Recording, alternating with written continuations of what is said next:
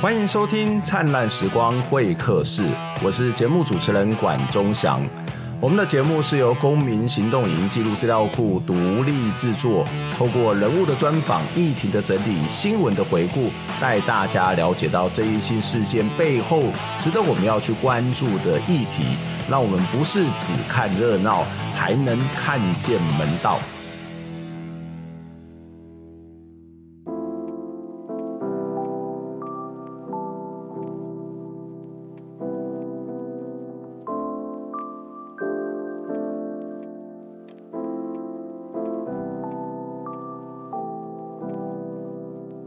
在上一集的节目当中，我们邀请了康复之友联盟的秘书长曹翔，还有台湾精神健康改革联盟的召集人廖福元，跟我们分享了这个有关于修法的问题哦。那当然，我们在上一集的讨论当中，其实有一个很大的症结点，就是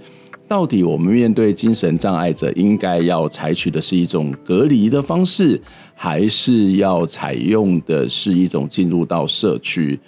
我们也提到，在进入到社区其实是有一些困难的，包括政府的经费预算以及人员的编制，那恐怕是非常非常的庞大。可是更大的一个问题，可能是在于社区民众的接纳程度。在过去也有曾经发生过几次，一旦在社区里面要成立有关于康复之家或者是精神障碍的相关机构的时候，其实就引起了居民很大的反弹。这些反弹一部分会跟传统的观念有关，一部分会可能跟一些人的亲身经验有关。当然，更大一部分我会觉得它是跟媒体的这种简化式的甚至污名化式的报道有关。这似乎是一个很困难的事情。不过，如果我们不持续的去突破它，这样的问题或是这样的一个囚禁的状况，恐怕会越来越严重。今天我们在节目当中一样要来跟大家讨论精神障碍者的问题，也就是精神卫生法修法的议题哦。邀请了一样是我们的康复自由联盟的秘书长张朝祥，还有台湾健康改革联盟的召集人廖福元，跟我们一起来谈这件事情。朝祥你好，关老师，各位听众大家好。另外一位是廖福元哦，是这个台湾精神健康改革联盟的召集人。福元你好，关老师好，跟各位观众朋友大家好。好，那我们其实，在上个礼拜的时间里面也谈到精神卫生法修法，我们几乎把很多的条文都一个一个拿起来看了。那其实非常重要一个关键呢，我觉得是两个，一个是在过去的这种法的精神是从一个呃医疗的角度来去做思考，治疗角度来做思考，另外一个。呃，可能是过去比较从一个隔离的面向来做思考，那比较少考虑到社区的这个部分哦。所以其实两位在上个礼拜的节目当中一直在强调一件事情，就是可能要回到社区，然后在社区里面建立一些这个相关的机制，然后把资源投入到社区里面，因为呃，精神障碍者隔离它并不是一个最好的方法，而是它。终究终究是要回到这个社区，而有一个社区好的互动，呃，社区好的人际网络，社区好的照顾网络，我想对于他的本身的身心状况应该是特别好的啊。那可是，在现实上面，呃，我想还是会很多人会害怕、会担心，因为这已经也不是媒体纯粹问题，在社会文化当中，可能都充满了让大家有这样的一种恐惧哦。我想请先请教，就是为什么呃，你们一直在强调这个社区照顾这件事情的重要性呢？呃，我想。呃，针对这个部分呢，我先回到就是，呃，其实如果我们以台湾的在投入社区支持资源的部分的一个比例哈，这个目前的统计是只有百分之七，嗯，那大概是百分之九十三是在呃医疗的相关的一个资源这样子。那对比这次，对，差异很大。呃，对比国外来讲的话呢，它其实是超过一半以上是投到社区当中的。嗯哼嗯哼，那。既然这个为什么的差异这么大呢？其实，在国外，我觉得，呃，这一次在 CRPD 的一个审查里面呢，其实有一个有一个委员他，他他讲了一句话，我觉得蛮受用，就 Jonet，他本身也是视觉失调症患者，嗯，那他其实就讲到说，我们用科学的实证来对抗污名，哦，这句话，那他自己讲的就是说呢，呃，回到社区这件事情呢，到底他。有没有是有成效的这件事情，我们来用科学来做验证。所以在国外，它其实很多的社区支持的发展都是有相当的一个实证，包含我呃，在上一集节目有提到的这个危机处理团队，那在美国他们的研究是显示呢，只要你投入这个那个危机处理团队呢，它可以协助这些精神病人到社区稳定，而且它可以降低社会的成本。那从每年度的呃，每年可能你要一个人要三万美金的一个成本，会降到一万美金这样子。嗯、那这个是我们用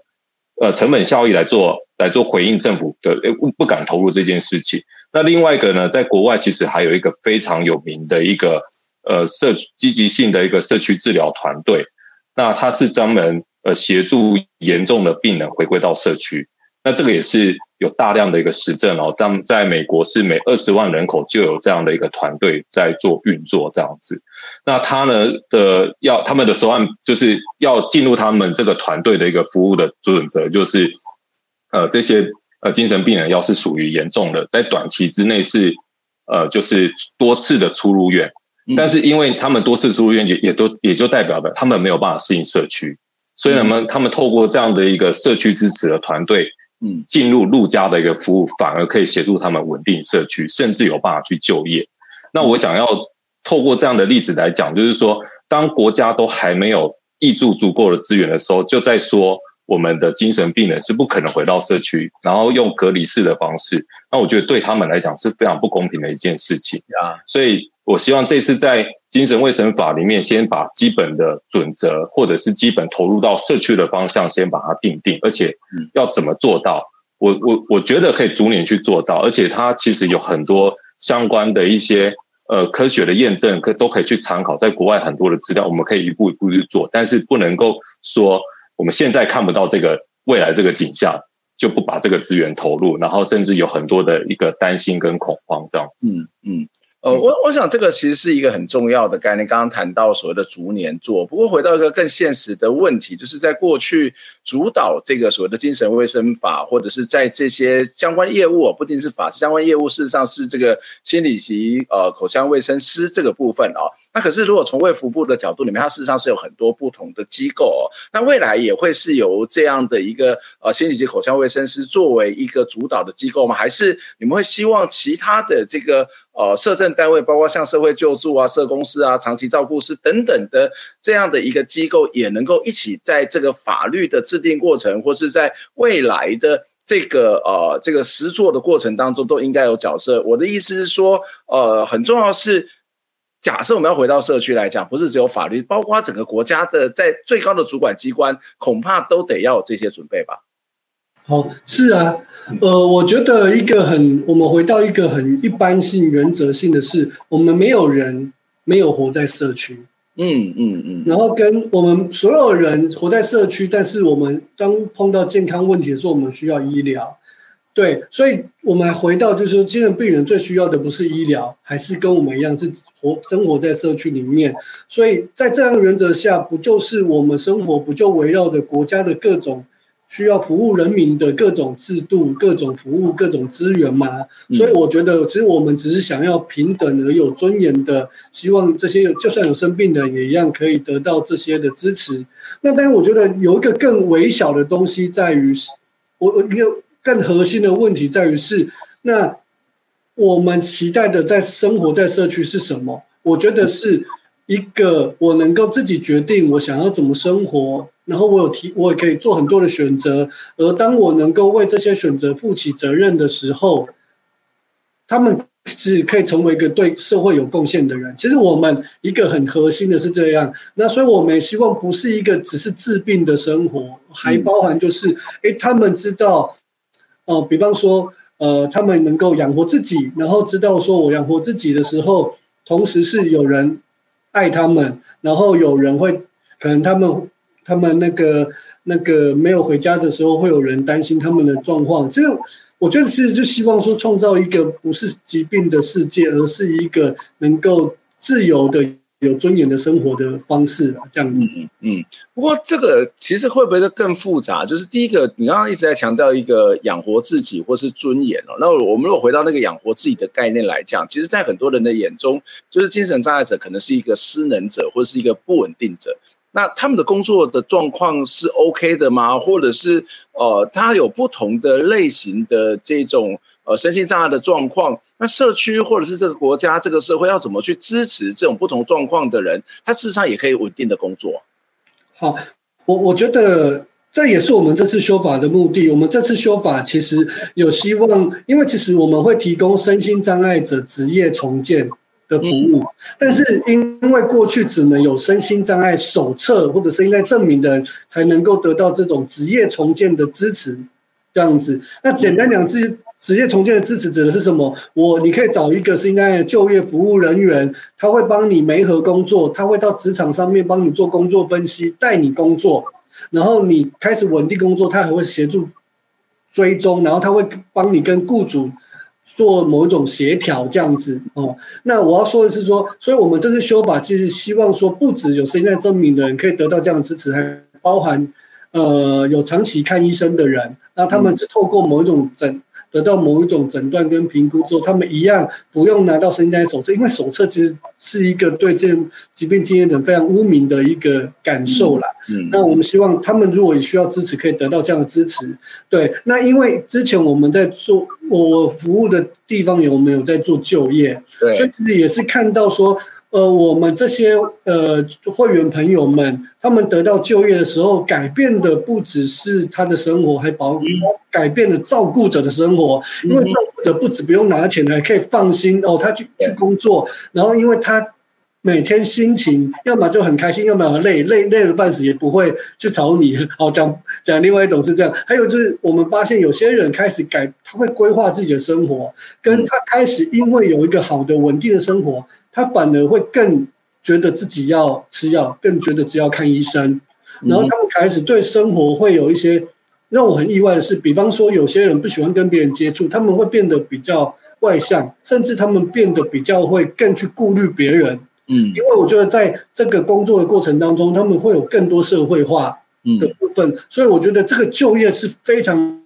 对他们的复原的路，然后或者对家庭、对他个人未来的发展都很重要。嗯。我我觉得这是一个信心的建立，或是自我认同的建立。因为呃，当我开始去就业的时候，当我开始能够去完成一个工作的时候，呃，我就不会被认为是一个没有用的人，或是我不会自己觉得是一个没有用的人。我觉得这个对于走回到这个社会这件事情是有非常正向积极。因为当你越来越没有办法肯定自己的时候，你就会越来越不信任自己，或是不信任社会，你就会开始去去去说起来，然后你就可能又离这个社会越来越远。不过如果要这样子谈哦，那其实。我觉得这个法很很复，更会不会更复杂？例如说，是不是应该把劳动部都应该纳进来做讨论呢？啊？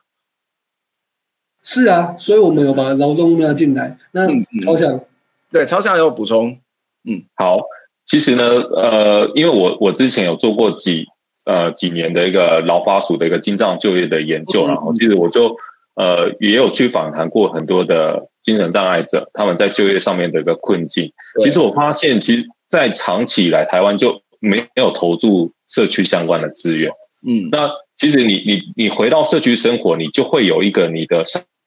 会角色跟你的想望。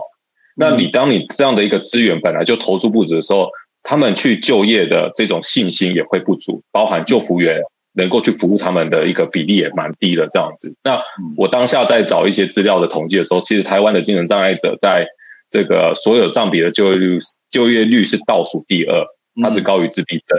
那另外一个更更惊人的事情就是，我自己去翻找这个国外的这个金金藏的一个就业比率，它都是几乎都是所有占比最高的。嗯，也换句话说，只要我们政府在社区支持跟就业这边做对方向，其实金藏它反而是最有潜力去参与就业市场的一个族群。嗯，呃，不是大家所想象的。但是当我们太着重在机构的方式的这种管理或隔离式的管理，他们跟社区的接触就会少，他们就没有少了那种可以尝试社区生活，可以去呃塑呃就是行塑自己想望的一个生活的一个角色的一个尝试，回到一个常人的一个身份了。所以当他有一个社会角色，有一个工作角色的时候，其实是能够支持他往下走下去的动力，而且反而他可以透过这样的角色，把自己的一个。呃，疾病管理管理好，然后去面对很多生活不同的一个挑战。嗯嗯，呃，这的确是一个更更长远的，所以社区啊，或者是就业啊，它都应该是在这一次修法当中非常重要的项目哦。不过还是像我们刚刚谈到。医疗这件事情，可能还是在这次修法里面最主要被被这个卫福部或是被行政院所思考的一个点一个面向哦。那例如说，在行政院的这个草案的第十九条当中有提到。说这个中央得依照人口及医疗资源、心理卫生资源等分布的状况去划分一些责任区域哦，然后也去建立一些区域心理健康促进、精神疾病卫生预啊、精神疾病预防，还包括像这个医疗服务网啊，所以看起来他们还是要从一个医疗角度来做这个医疗服务网，可是这个医疗服务网。看起来也包含了不同的面向哦。这个医疗服务网跟你们一直在强调的所谓社区支持网之间有什么样的差别吗？呃，第一个其实呃，现在的精神医疗网其实它是用医院，就是很大的专科医院当做一个中心，然后呃分，我记得是分大概五个还六个区域去。嗯、那也许朝想可以帮忙补充。然后，但是当这个法，既然我们这次修法很重要，包含连卫福部都有 catch 到，应该要把社区支持放进来。但是，当要设计网络的时候，他们比较想到的是按照人口数去看，去设计精神医疗网。但是为什么独漏了社区支持网络这样子？那当时那个逐条审查的时候，李立芬市长的回答说，因为社区支持就要在地啊。对，没错。所以我们想的并不是。精神医疗网的那一个网络，我们想的是在地怎么做一个社区支持网络，但是因为这个社区支持网要先在中央定一个一个精神疾病的家庭里面，他们需要社区的哪些的资源，有没有一个最最少最基础的规模，跟应该要怎么去做串联？那我们希望中央有定一个这样的社区支持网络的一个比较基本的一个。一个样态这样子，那回到地方，我觉得地方它一定还是因地制宜，但是它至少有一个可遵循的，知道说我地方未来在资源的建构上面，我应该要注意到基本的条件有哪一些，这样子，那他再把他自己因地制宜的东西放进去，但这个好处就是为了回应，就是说我们既然这次修法把新卫中心放进去了，那是它就代表，因为因为心卫中心有。七十一处，甚至未来一百处，那怎么让心卫中心可以去成为一这个社区支持网的其中一个大个管，然后带领着家庭去去不不是让家庭自己去做整合服务哦，其实是让我们现在的个管，因为人力不足，家庭才让他做自己的个管。我们是希望大个管，因为他们要更了解在地的社区的支持的资源。然后带家庭去创联他们自己所需要的服务，我觉得他才有办法，是不会让各管自己想办法，而是既有的地方的系统就有社区支持网络了。嗯嗯，对，他只是帮忙把它串起来而已，这样子。嗯，超常有补充吗？好，好，呃，因为其实我本身就是从医疗体系，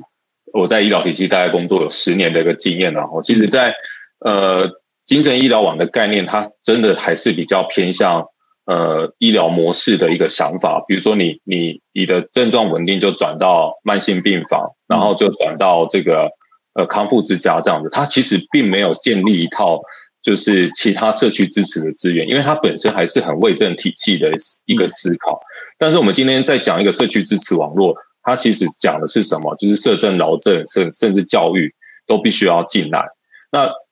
其实就有时候为什么我们一直在谈？社区心理卫生中心这么的重要，竟然在第二期的社安网的计划里面，新卫中心花了将近七十亿在建置这些专业人力，然后甚至在建建置这些地点。那我们有这个，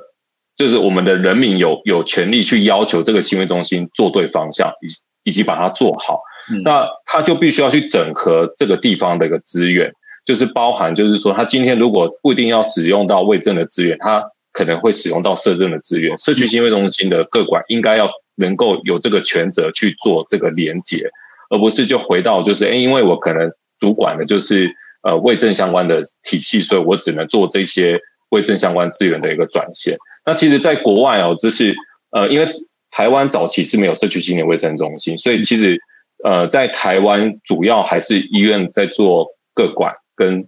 呃医呃卫政相关的资源连接。可是，在国外的，这既然我们是参考美国的这种社区心卫，或者是澳洲社区心卫的一个建制，它其实它的层级是高过于医院的。也就是说，这个这个社区心卫它能够调动医疗资源跟社区的呃社政相关的资源，甚至是劳政相关的资源，这才是一个回到就是我们在讲社区支持网络这么的重要，但是它却在这次的修法中却被独漏。独漏的这个这个社区支持网络的概念，还是用医疗网络的概念来看，这样。嗯嗯，OK，好，我我想这也就是还是回到一个基本上面逻辑上面的一一些差别哦。那我们我们先休息一下，待会我们在节目当中要继续来跟大家谈到这个精神卫生法修法一些相关在争议的部分哦。那有没有解方，有没有可能去解决的方法？我们先休息一下。对，也许你听到现在可能会觉得我们怎么一直在鬼打墙，没有错啦，就是社区的问题，或者是社会接不接纳的问题，以及政府预算的问题，一直是这件事情很重要的症结。可是我我会觉得，就是我们的蔡英文总统一直在强调所谓的社会安全网这件事情呢，社会安全网它就是一个网嘛，那你就应该在一开始的时候就要把这个网给组好，而不是用来。布布网不是用来布，而是来去维护一些基本的安全，包括这个精神障碍者，包括照顾者，包括社工，包括一般的民众，我们怎么样在这个网里面是被接住的这件事情。所以花很多的经费在做社会安全，我觉得这是非常重要的一件事情哦。我们接下来一样来讨论精神卫生法修法的问题，不过。哇，我们接下来你可能会听到一些我会觉得非常离谱的一些修法的案例，跟修法的一些条文，还有所谓的背后的一些思考的问题哦。所以待会一样邀请曹翔跟福原来跟我们一起分享他们对修法的一些看法。不过在进入我们正式节目之前呢，也期待您可以透过捐款的方式来支持我们，让我们一起听见微小的声音。欢迎再次回到《灿烂时光会客室》节目的现场，我是主持人管中祥。《灿烂时光会客室》是由公民行动影音资料资料库我们啊，对不起，欢迎再次回到《灿烂时光会客室》节目的现场，我是主持人管中祥。《灿烂时光会客室》是由公民行动影音记录资料库独立制作。我们透过人物的专访、议题的这里，还有新闻的回顾，带大家去了解到一些争议性事件背后值得我们再去关注的一些议题。让我们在看这些事件的时候，不是只有看热闹，还能够去看门道。也欢迎大家来订阅我们的 YouTube 频道跟 Podcast 频道，呃，够把我们的节目呢随时带着走，随身听。当然也期待你可以透过捐款的方式来支持我们，让我们一起听见微小的声音。今天在节目当中跟我们一起聊天的。呃，两位来宾，一位是张朝祥，朝祥你好，张老师，各位听众大家好。另外一位是廖福源，福源好。哦，管老师跟各位观众朋友大家好。我、哦、非常谢谢呃两位，我们其实已经聊了三段了，我们接下来要来把这个精神卫生法好好的再再处理一下，因为我觉得这个 我不知道，这对我来讲这是一个很重要的法令啊，因为呃好不容易有这个机会好好的谈啊，其实在。呃，现在也正在立法院的这个修法当中，我们当然都希望是一个好的结果。特别是这个蔡总统其实再三强调这个社会安全网的这个重要性哦。那安全网的概念不是一个补破网，不是个事情发生了我们怎么去解决，或者是怎么去去处理后续的事情，而是在事前的一开始或在平常那个网络的建立，恐怕就会非常重要。我想这也是为什么两位在谈这个精神卫生法修法的时候，一直在强调社区、社区、社区。作为一个社区，作为一种所谓的照顾的一个最主要的呃，这个所谓的主体或者是一个范畴，是这么重要的一个地方哦。好，那我们接下来来跟大家继续讨论有关于社会啊、呃，这个所谓精神卫生法修法的部分哦。那其实在这里面有一个，我也觉得一个蛮有趣的条文，就是有关于这个精神卫生法呢，这个强制就医的部分。我们在上一集的节目也谈到，呃，强制就医可能会对于这些人造成的影响。那过去的这个强制就医，呃，并不是由法院来做决定。那现在呢，这个强制就医这件事情，可能就会跟法院有关。这相对之下，看起来是会对人权是会有比较多一点的这种保障，由这个法院来做这个鉴定。不过，似乎出现了另外一个。我觉得有点奇怪的地方，就是这个紧急安置期从原来的这个五天哦延长到十四天，哎，感觉一部分要去这个符合人权的这个保障，但是又强制的时间就医的时间，啊，他安置的时间他又可能又变长。那这会不会是因为法院要去做审理，要去做鉴定，它需要时间是有关的？我我们认为是因为你可以看到，这次过去的的这个紧急安置其实是两天，它是留留给医院可以去做那个那个紧急安置，就是有没有符合强制住院的要件，嗯，这样子。但现在变成七天，哎，但七天之后为什么还要七天？是就是留给法院。所以等于说，它是从五天变十四天，将近三倍的时间。嗯，那所以某程度是说，我们是为了符合 CRP，就是符合呃拘束人身自由是由法官来裁决，但是却因为法院需要更多的时间，而反而拘留的这个人更久这样子。所以有时候我们在修法的时候在讨论是，诶，那如果后来法官判定这个人不需要去住。强制住院，那有没有国赔嘞？好，我们就是把它当做笑话听听这样子。那那跟另外一个角度是，那本来五天变十四天，那代表是我们可能觉得这个人需要住院好了。那为什么不要快一点来确定这个人要不要住院？比方说七天，我就可以更及早的确定这个人会入院接受治疗，而不是等到十四天在里面的治疗过。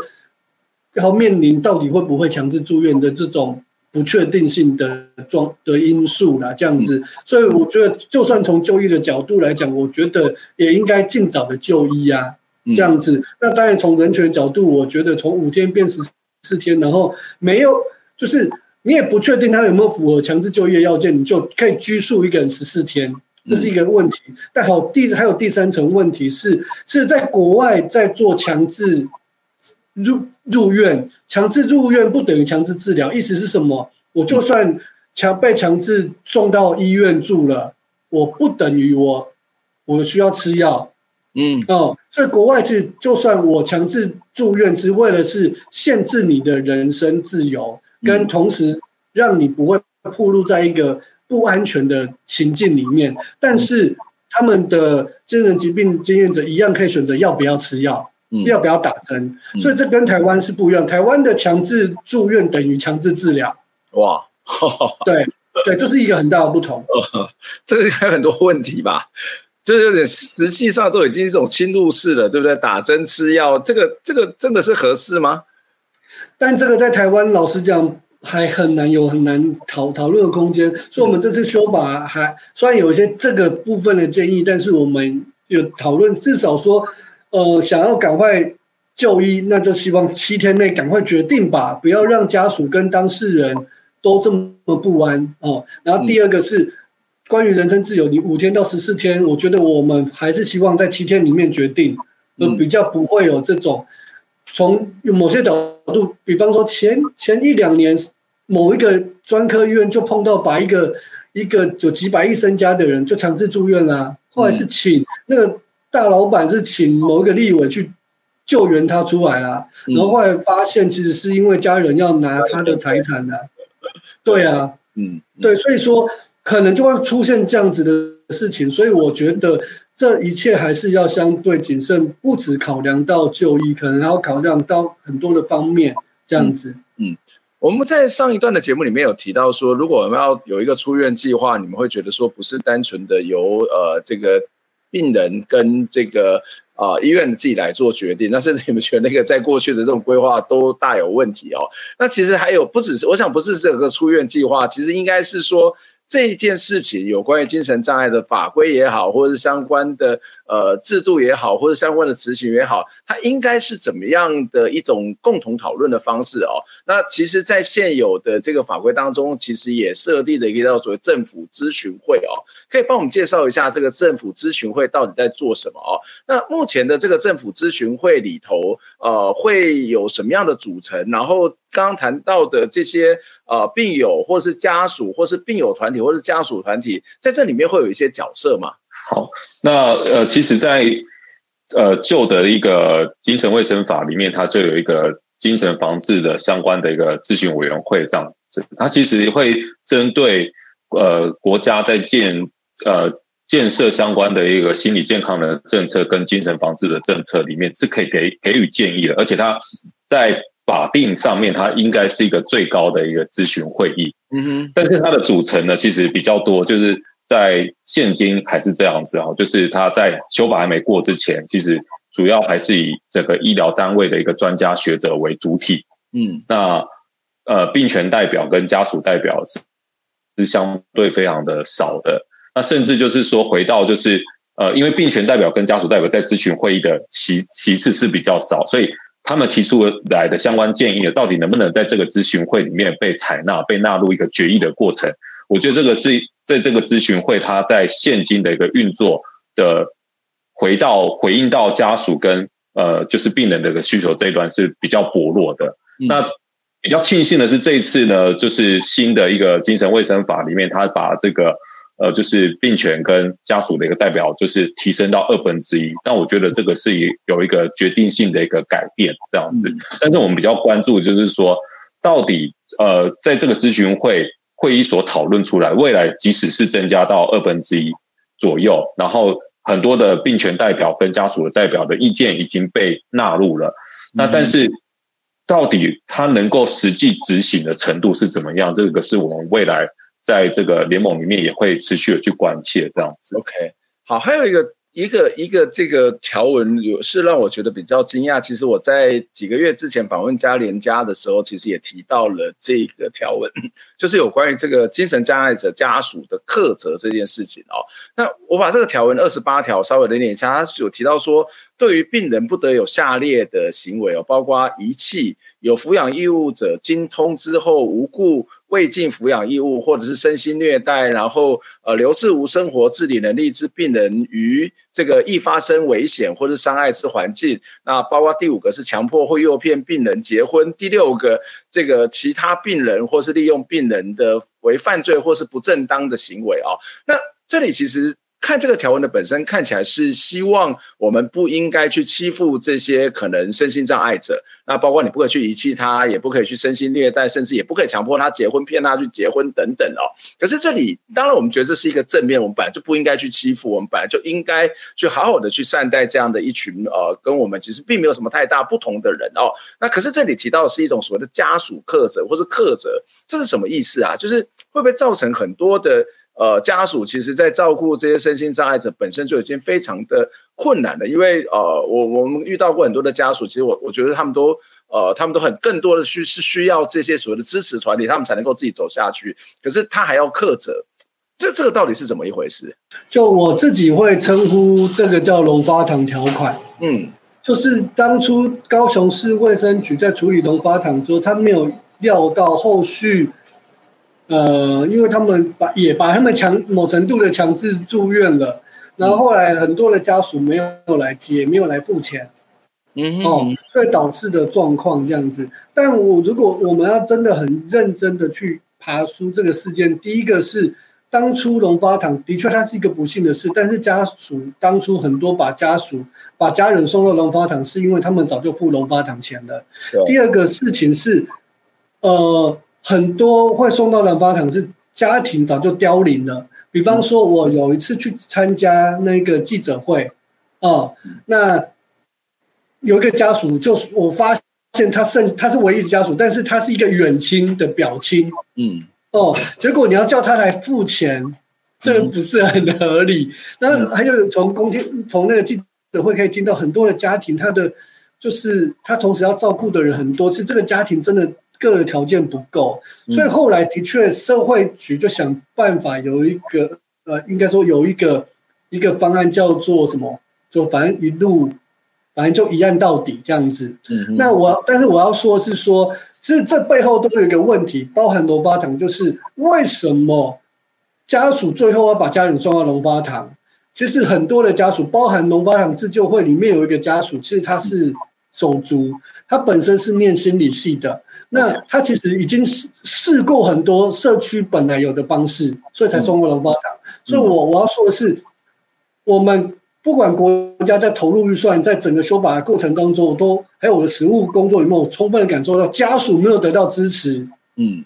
哦，所以说，如果我我讲一个比较严厉的，如果我们认为抚养义务人要受罚，那我认为最大的国家的义务。抚养义务人是国家，那我觉得应该请国际来惩罚台湾，因为我们台湾政府没有为地球公民那个负起最大的抚养义务责任，可不可以这样子？我可能有一个很大的解释，但是我觉得是我们政府不负责任才造成这些状况。我们政府只想把人送到医院，不想要在社区，不想要让他们在社区好好过日子，然后包含家属就过不了日子，才会造成这些事。所以我，我我在我觉得。通常会到这样的状况的家属，其实都有一个很复杂的情境。对，那但事实上是本来既有的法律哦，有几个，比方说你可以免除抚养义务，或者你可以用意定监护换愿意帮忙协助的家属来做。嗯、你也可以，甚至法律上，甚至生权法跟某些法令是是，你可以请社会局或者是哪一个单位来代为处理。嗯、那你至少医院可能就会有人介入处理，就可以解决医院这件事。虽然它只是解决医院碰到这个状况，但是我觉得背后我们国家应该要更要去看到家属的处境是什么，而不是来只是罚要罚款家属、惩罚家属。我觉得这不是这这是一个非常消极到不行的一个一个条款，这样子。嗯，我我自己在看这个条款的时候，然后我们对照前面的讨论，就发现好像就只有两段了，一个是医疗机构，不管它是一个区域型的医疗机构，还是一个医院的医疗机构，然后另外一段就是回到家庭。那可是问题是说，他不是只有在这两端活着嘛？他不是只有在这个医疗机构生活，不是只有在家庭生活嘛？那医疗机构有很多的资源，然后去去投入，这当然是应该也是也是需要的。可是家庭呢？一旦他回到家庭之后，相关的转衔机制、相关的讨论、相关的出院计划，可能都还没有很完整，或者是他可能刚刚讲的可能是空的。那就回到那个家庭的那个责任是一个非常重大，就是一旦你家里面有这样的一个人，其实。我觉得有时候再亲密的人，他也不见得能够承受得住，而甚至不见得是那个心理的问题，不是一个能力的问题，而是他可能根本就不知道该怎么办，因为他可能处在某种的恐慌之中。我不知道朝翔你自己的经验当中怎么去看待这个条文？我自己在呃医院工作蛮长的时间，其实看到很很长的状况，就是说，呃，他们出院以后其实就没有。呃，相对的社区的资源可以去运用嘛，所以就很常又回到医院。那回到医院来来以后呢，就变成一个长期的一个机构式的一个照顾。嗯，那其实家属也也没有被支持嘛，就是另外一端，就家属这一端其实并并没有被支持。当你这个法条一出来以后，就是你长期没有支持支持家属，然后呢，你长期也没有布建社区的支持资源，那你要把这些呃长期在机构里面照顾，然后其实他们。呃，在机构里面待越久，他们回到社区的一个独立生活能力，其实是相对呢是减少很多的。嗯，就是这些都没有准备好的时候，你就要把这个法则交交给家属。嗯，那我觉得这个是一个非常非常不合理的一个状况，这样子。所以应该是我们长期就就没有把这个资源网络建立起来，所以他们才会没有办法回到社区，家属也没有得到支持。所以我觉得只要在这次的修法里面，把这些家属的照顾支持。的资源把它建立起来，然后还有社区的支持资源建立起来，这个状况就可以缓解，不需要另外再多用一个法则来说，哎，你为什么家属没有把这些这些呃这个亲人把他接回去照顾呢？嗯，对，这个我觉得是一个本末倒置的一个行为。这这仿佛是在两个点，一个家庭，一个在医疗机构，两个点直接在那边跳来跳去，一个人就在跳来跳去，可能永远没有办法落地。我所谓落地是没有办法落到那个社区里面，他但是社区可能是一个最最可以去接住这些。呃，这些人的一一个机构或是一个体制，但是在这次法律当中，能发现它是非常非常的。呃，可能至少对我来讲，或者对两位来讲，都是很贫乏的这样的一个一个设计哦。那今天的节目也必须要到这边结束，因为其实我们在录制的同时呢，两位正要去游说立法委员，好、哦，正要去跟他们去沟通，这要去跟他们协商。那我们希望这个会是一个好的结果，毕竟我们节目长期关心这么久，而且其实也不是我们节目关不关心的问题，而是这个社会都要共同去面对这一件事情。过去的做法，它并没有办法解决的问题，那好不容易有个。契区好不容易有个契机，那我们是不是应该要来好好的解决？今天非常谢谢两位来宾来接受我们访问，希望下次我们有机会再讨论相关的问题。我们下次再会，拜拜，拜拜，拜拜，拜拜。